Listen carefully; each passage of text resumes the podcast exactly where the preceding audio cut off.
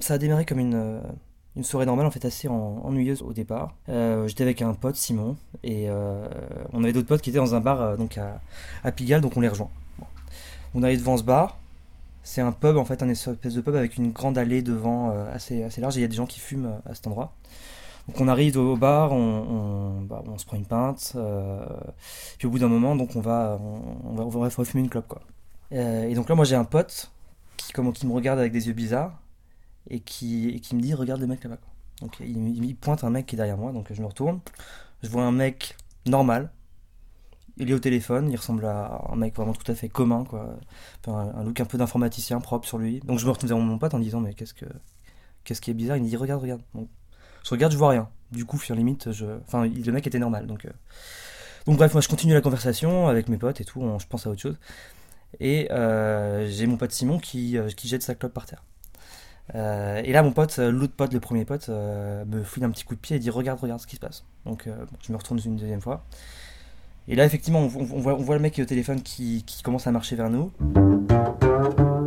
qui se baisse, qui prend la clope, qui la met à sa bouche, et qui reprend, qui continue de parler. Bon, ok.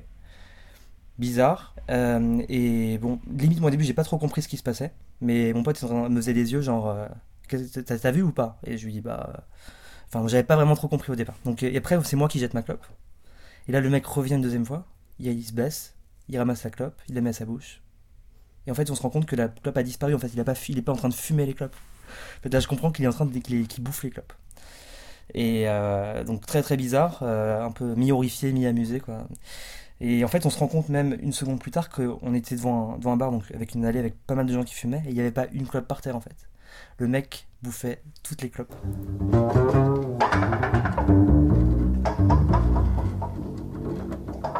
Enfin, alors il fume pas toutes les clopes, parce que euh, on a remarqué qu'il n'aime pas les clopes écrasées. Il, aimait que les clopes encore fumantes, les mégots encore fumants. Et, et en fait, dès qu'il y avait un mégot fumant qui traînait, bah, il, il se baissait, il ramassait, il mangeait. Il continuait à faire semblant de téléphoner. En fait, ça a duré deux heures en fait cette histoire. Enfin, entre le moment où on a repéré le truc euh, et le moment où on l'a vu partir, il s'est passé une heure ou deux. Donc en fait, le mec était vraiment, il rôdait autour, de, la place et en fait, il mangeait toutes les clopes qui, tombaient. Il s'est forcément rendu compte qu'on le regardait parce qu'au bout d'un moment, on était obsédé par lui, quoi. Donc, donc euh, on n'était pas les seuls à le remarquer. Donc en fait, il voyait, je pense qu'on le regardait, même si on essayait d'être discret. Lui il faisait semblant, il faisait de pas vraiment nous voir, mais c'est sûr qu'il nous voyait et, et ça avait pas l'air de le déranger plus que ça. Je pense que son trou, enfin son obsession pour euh, ses pulsions de pour manger des mégots était plus forte que la honte.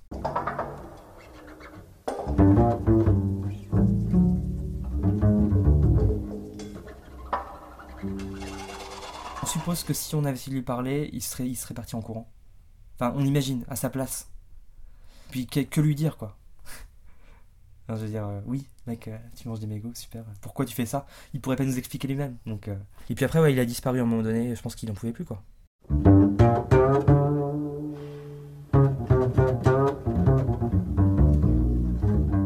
Donc c'était euh, drôle- très drôle, très, enfin pas drôle en fait, non plutôt triste.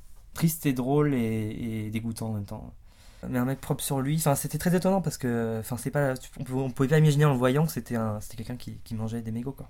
C'est un homme prisonnier quoi, un homme prisonnier de lui-même. Et après donc on a, on a checké sur Google, on a vu que on appelait ces gens-là des picas et que les picas sont des, sont des gens qui, qui, ont en fait un trouble obsessionnel compulsif qui pousse euh, les gens à, manger des choses non comestibles. Donc il y a des gens qui mangent toutes sortes de choses. Là on a son trip c'était les mégots, mais il y a des gens qui aiment euh, les pièces de monnaie et plein d'autres trucs, des, plein de trucs métalliques ou autres. Voilà, donc euh, en termes de déviance, on est, on est pas mal quoi.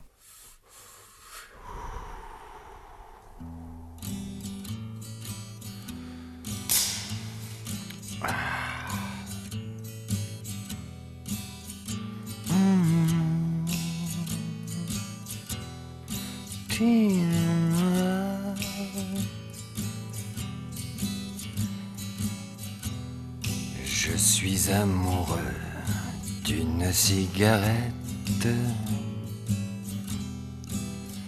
Toute la sainte journée, elle me colle au bec. Elle aussi, si te reste un peu de ferraille, ravitaille-moi d'un paquet de gris. Je m'en grille une aussitôt à la place de ce satané vieux mégot. Oh. Hmm.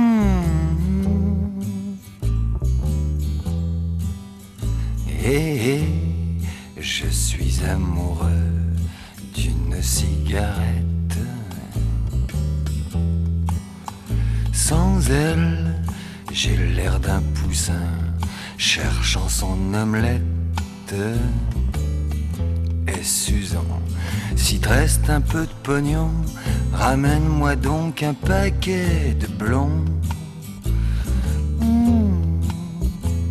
Que je m'enroule une aussi sec à la place de ce satané vieux mégot.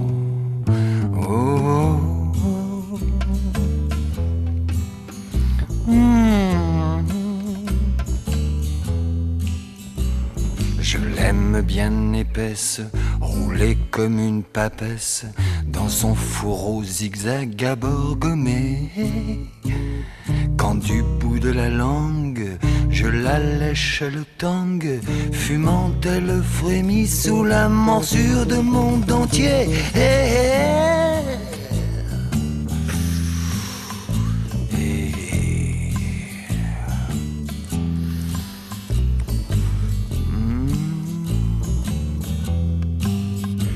Et je suis amoureux d'une cigarette.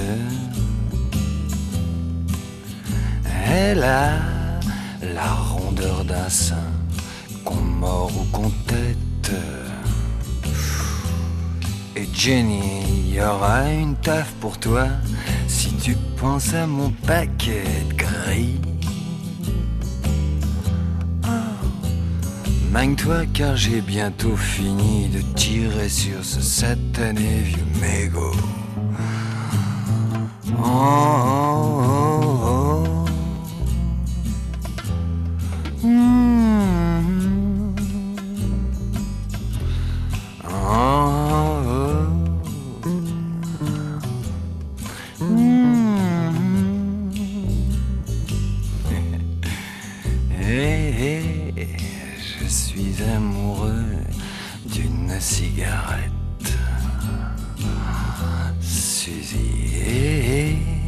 Je suis amoureux d'une cigarette. Et je suis amoureux d'une cigarette.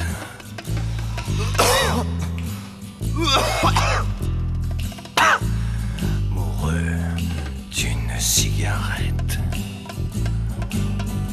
Ah.